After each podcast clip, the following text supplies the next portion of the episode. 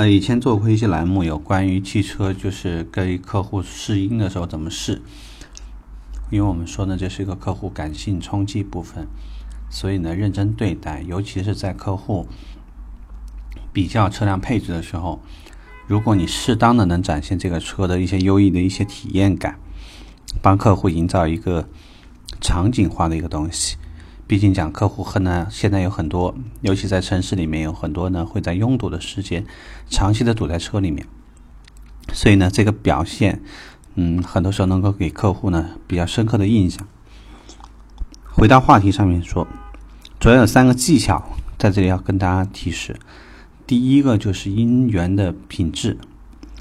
因为前两天我拿了一张 CD 对比了一下他之前在用的 MP3。发现音质的提升很多，所以呢，在这里也是，呃，重点提醒大家：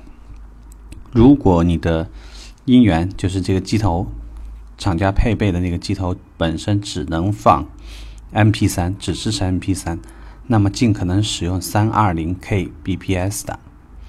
如何下载？其实就是你不管使用什么音乐，你下载的时候关注一下音质的那个尺寸，320K 的。一般呢，它的一首歌的普遍尺寸一般在十兆到十二兆范围比较多，已经是尽可能接近 CD 的音质了。第二呢，就是尽可能不要去调整你这个音响效果的音效那个部分，就是不要把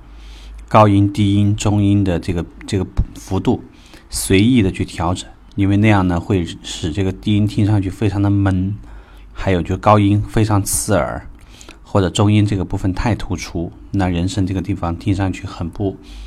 呃，很不真实，很不舒服。第三，如果说你所销售的是豪华品牌，在这个音响的这个音效设置的地方，甚至你能看到 DTS 这样的字样，那你就尽可能去下载一些六声道的 FLAC 或者是 WAV 格式的一些音源。这样呢，给客户试听的时候，你可以听到非常清晰的通过，从不同的这个环境，每一个不同的声道会这个发出来的声音，尤其在这种定位感上面，你能给客户一个非常好的体验。嗯，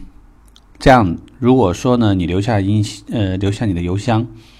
我可以找几首觉得比较有一些代表性的音乐发给你。当然说这样，你最好是能够给我提供一个嗯，这个音乐的品质要求，比如说是要 M P 三或者是 W A V，我可能会找一两首，毕竟讲呢涉及到版权问题，